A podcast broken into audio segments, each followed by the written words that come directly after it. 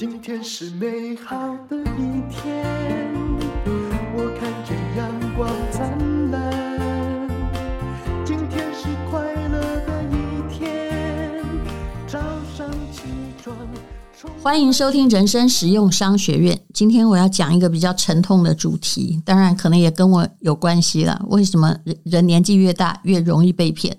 当然这不是我的故事，因为我发现啊，我年纪大了之后还是有变得比较精明。年轻的时候实在被骗过太多次，简直是被骗，还会帮人家数钞票，觉得非常感恩的。不过这都是人生的过程。首先呢，我要来讲一个故事，这也算是一个老年人被骗的故事，可是。他的状况哦是比较跟别人不一样的。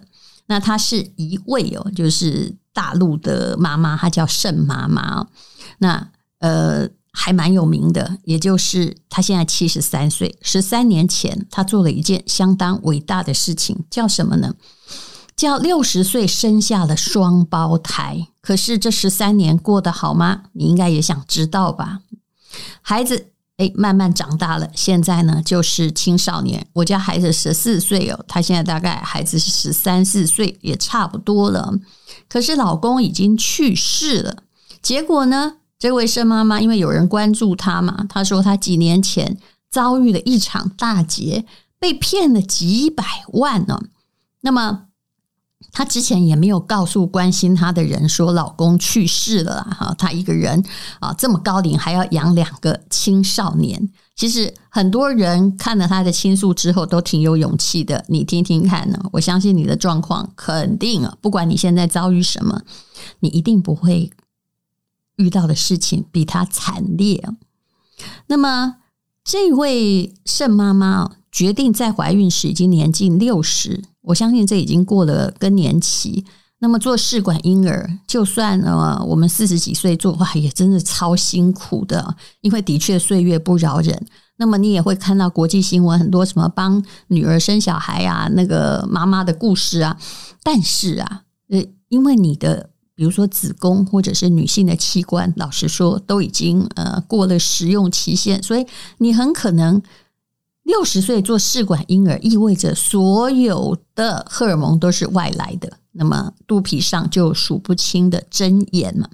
可是，当然你也会想到还有其他的问题，所以她在整个孕期之中，就全身高度浮肿，什么高血压、高尿酸呐，哈，各式各样地狱般的折磨都来。那很多医院都不帮忙她，可是诶，最后还是有医院帮忙她了啦。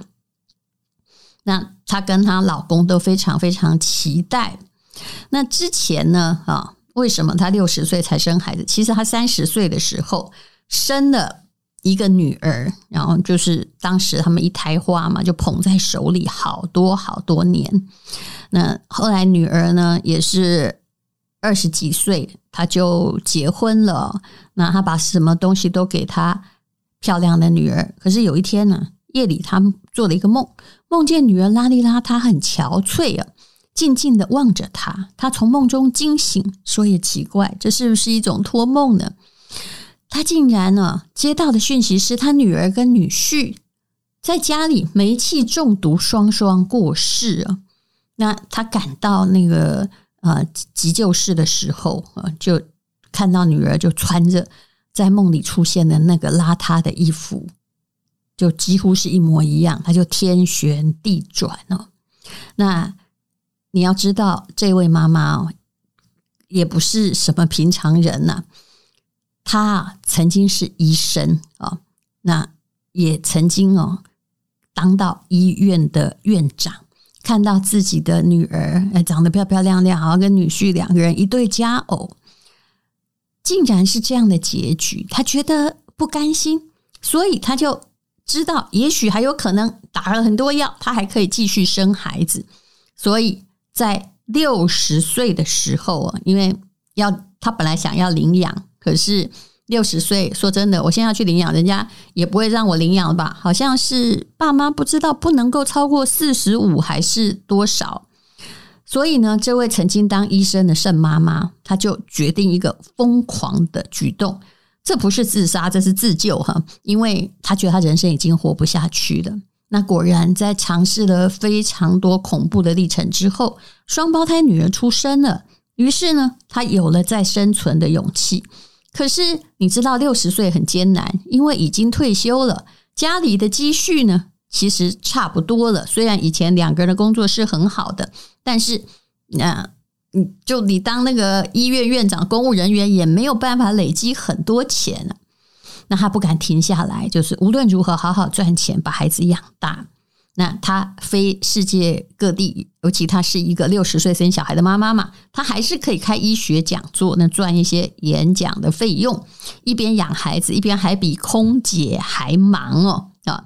那人家也会质疑他说：“哎，你六十岁了，又刚刚生了小孩，你大部分的时间也没有办法带着双胞胎飞啊，那你没有时间陪他怎么行啊？”那这位盛妈妈说。我难道不想陪他们吗？可是啊，我如果没赚钱，怎么养他们？这就是所有的母亲会遇到的难题。年纪大了，这小孩万一你没有钱养他，他以后变成遗孤，那怎么办呢？啊，他也是知识分子，他想的比别人更清楚，就是想要多赚一点钱啊，让自己的孩子不要过得那么艰辛，而且呢。他也还努力在训练孩子，比如说三岁就请家教啊啊，就开始上英文，然后又参加各种才艺班啊，跳舞啊，学画图啊，还要教他们自立自强、人格完整呢。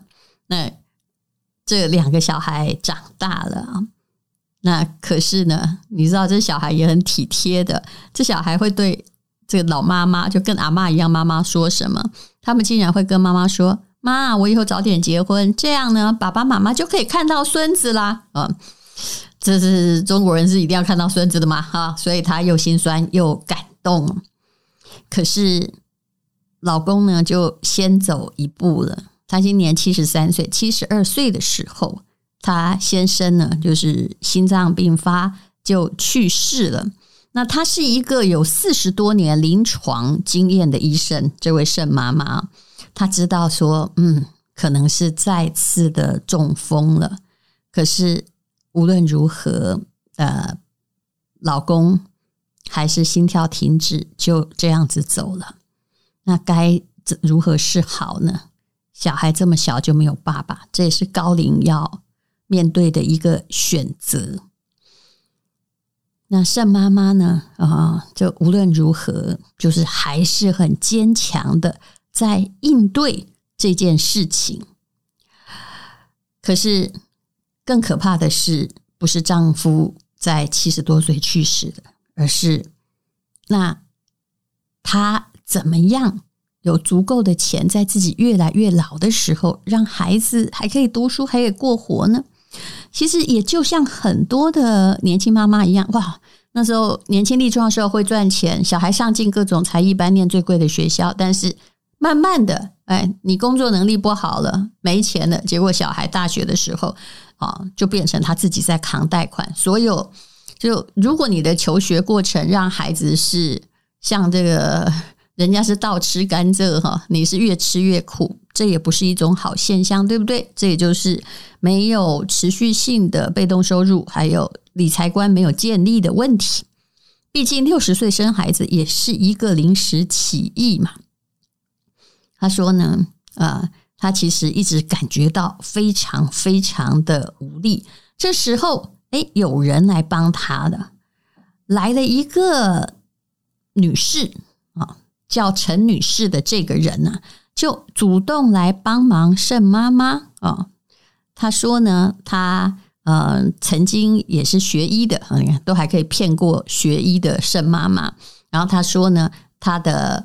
老公啊，是什么电视台的啦？儿子在哪工作？说的天花乱坠，就是要说自己的出身很好。当然，这种温情的关怀之下，让盛妈妈把转下来的将近台币千万哦，人民币两百多万的家底都交给他去做投资。你看，这里的问题就出来：只要你把钱交给别人，就算那个人是你的亲人，我看有去无回的状况是蛮多的。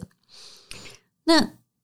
他一定相信的是，他以后会高息呀，把钱交给他啊，以后万一你怎么样了，小孩就可以领到多少钱。其实后来才发现他中了圈套。这位陈女士不光骗了他，还骗了很多高龄的妈妈。她专门找哈，就跟 我们这里也有人在找那种丧偶的老伯伯来骗一样。那边呢，就是在找单独在抚养孩子的妈妈啊。而且我等一下要讲到的是，其实为什么人越老越容易上当跟受骗呢？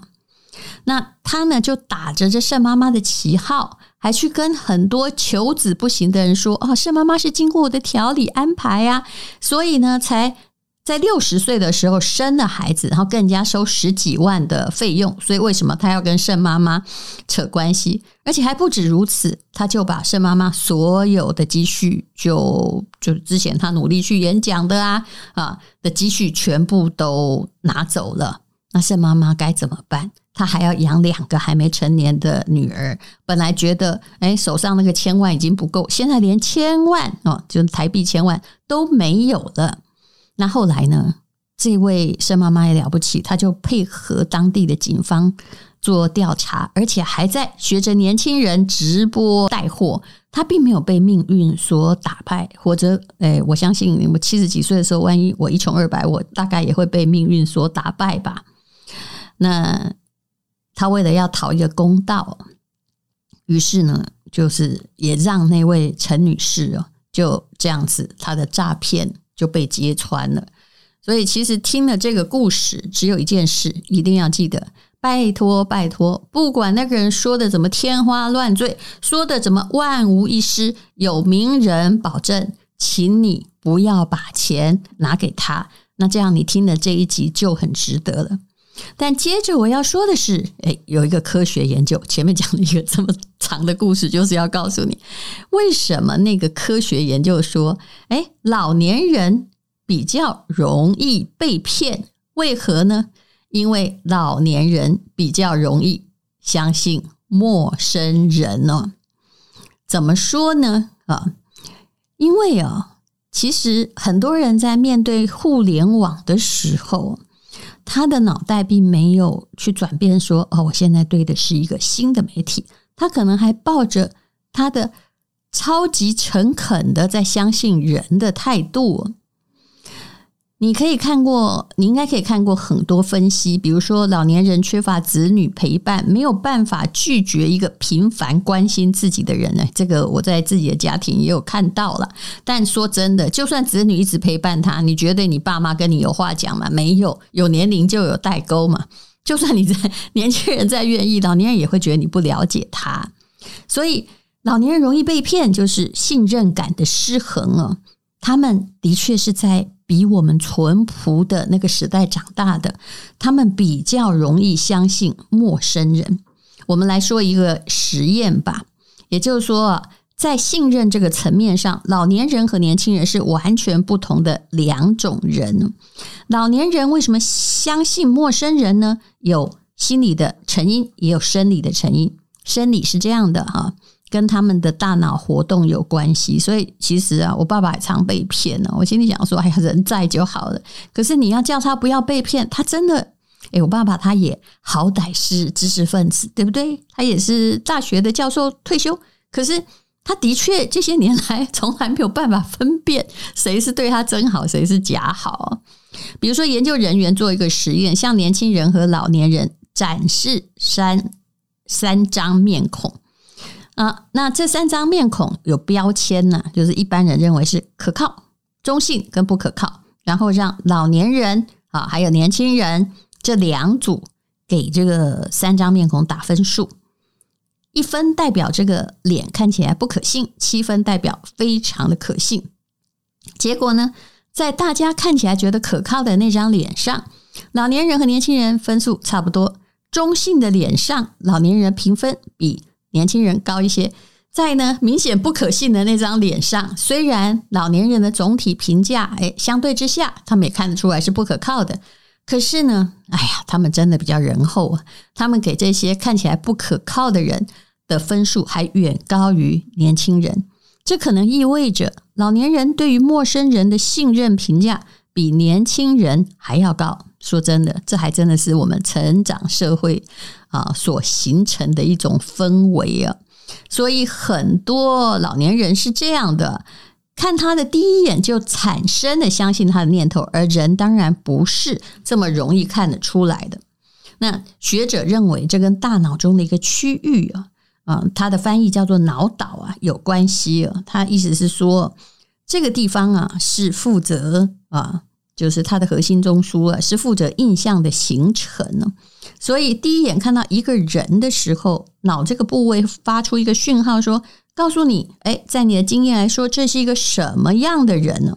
那老年人的这个判断什么样的人的部位，它里面的脑波的活动，并没有年轻人来的活跃。所以他们会比较失去对陌生人的警惕判断，选择相信对方。那这可能也是一种生理上的大脑的退化，还有心理上的原因。什么上什么样的原因呢？比如说，老年人比较会注意正面讯号、积极讯息。心理学家也做过实验，准备一些情感色彩不同的图片。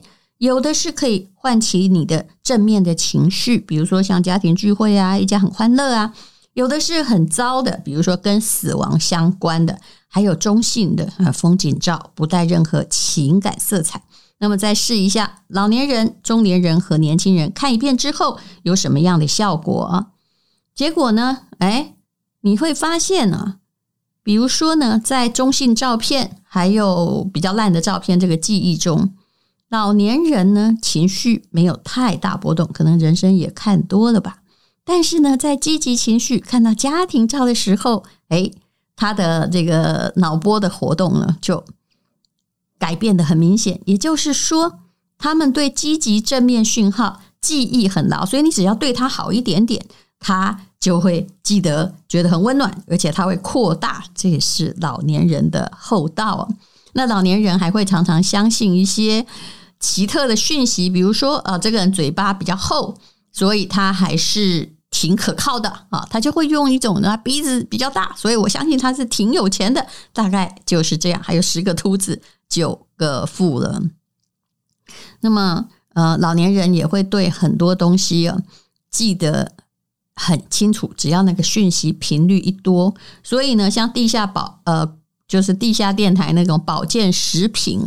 老年人不会记得自己在哪儿听过，可是会记得有人说这个东西很好，太好了啊！再加上主持人对他嘘寒问暖啊，还要特别帮他送货啊，多少钱他就会买，因为人厚嘛，因为相信正面的讯息嘛。那只要那个人继续跟他保持亲密联络，就算骗他一次，还是可能骗他第二次。所以各位，我们不要成为这样子的人，好吗？啊！被骗一次哦，虽然也没怎样，但是这世界很复杂。我们想那么永远的单纯，不是那么可能。你是不是不管年纪多大，还是要有一种辨别的能力呢？好，所以无论如何呢，老年人是比较容易相信陌生人的。生理上啊，因为老年人的大脑的某个区域对陌生人哦，就比较宽大，不会觉得这是个坏人。那心理上呢，他会相信一些正面的，甚至是短期的信号，然后只要别人对他好，他就会感念。骗子就是利用这些因素，用简单的用简单的方式啊，有些你会觉得好像都没有逻辑哦，就可以获得老人的信任，让他有好感。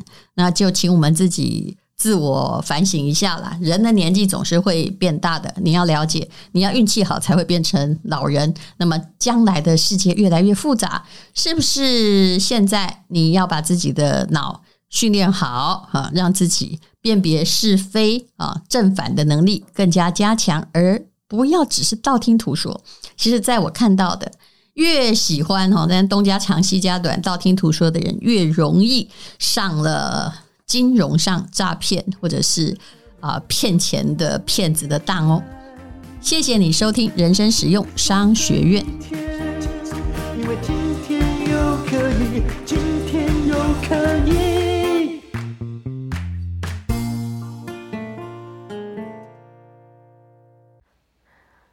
这是广告。我一直很喜欢去东京的珠宝展，因为可以看到他们呈现出来这些琳琅满目的石头，有一种遍地在寻宝的感觉。